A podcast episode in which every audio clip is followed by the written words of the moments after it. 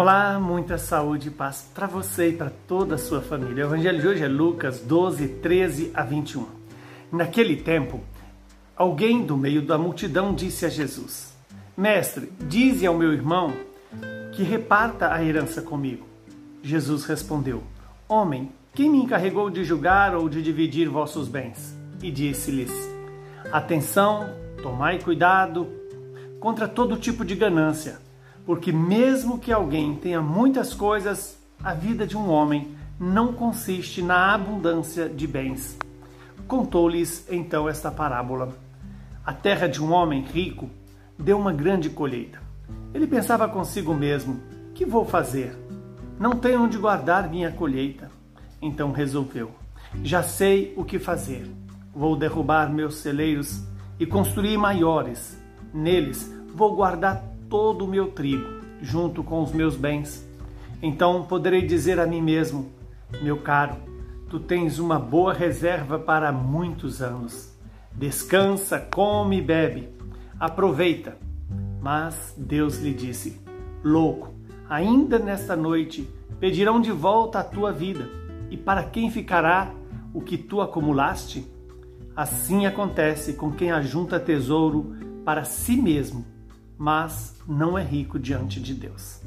Palavra da nossa salvação. Glória a vós, Senhor. Que essa palavra se cumpra em nosso favor e nos santifique, dando-nos a oportunidade da conversão.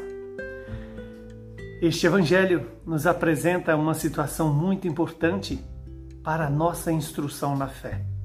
Jesus é questionado, é pedido, é solicitado para intervir numa disputa de herança. E aí Jesus aproveita, primeiro para definir a função dele entre nós. Ele diz para aquele homem: Quem me constituiu juiz das coisas? Quem me constituiu árbitro é, das suas questões de, de bens? E aí conta uma parábola que é muito importante. Relata um homem que teve uma grande safra e não tinha onde guardar. O que, que ele faz? Derruba todos os seus celeiros e constrói celeiros maiores e diz assim para si mesmo: A minha alma agora pode descansar, porque a minha vida está garantida pelos bens que eu tenho. E então Jesus chama atenção para mim, ou de mim e de você.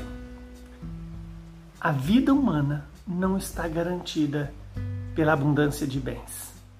E temos que ter cuidado com a ganância. Vejamos bem que aquele homem que teve uma grande safra, ele não roubou, não matou, não foi corrupto, não foi injusto com os outros, mas foi injusto com Deus. Mas também, por que foi injusto? Porque ao ganhar aquela safra abundante, ele não apresentou a Deus nenhum gesto de gratidão pela chuva, pela terra, pela lavoura que cresceu e produziu bons frutos. Se preocupou exclusivamente em si mesmo, em garantir a sua vida com base nos bens e não com base na graça. Aquele homem não se preocupou com mais ninguém a não ser com ele. Veja que Jesus chama atenção que aquele homem será chamado. Aliás, primeiro, ele é chamado de louco. Por quê? Porque colocou a sua vida na dependência exclusivamente dos seus bens acumulados.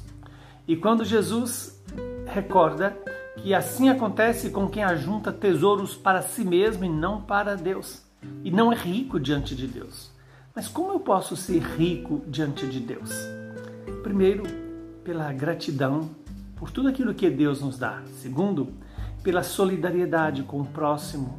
Quando partilhamos com os outros e principalmente com os mais pobres, estamos garantindo diante de Deus a nossa riqueza, que é, na verdade, a presença de Deus.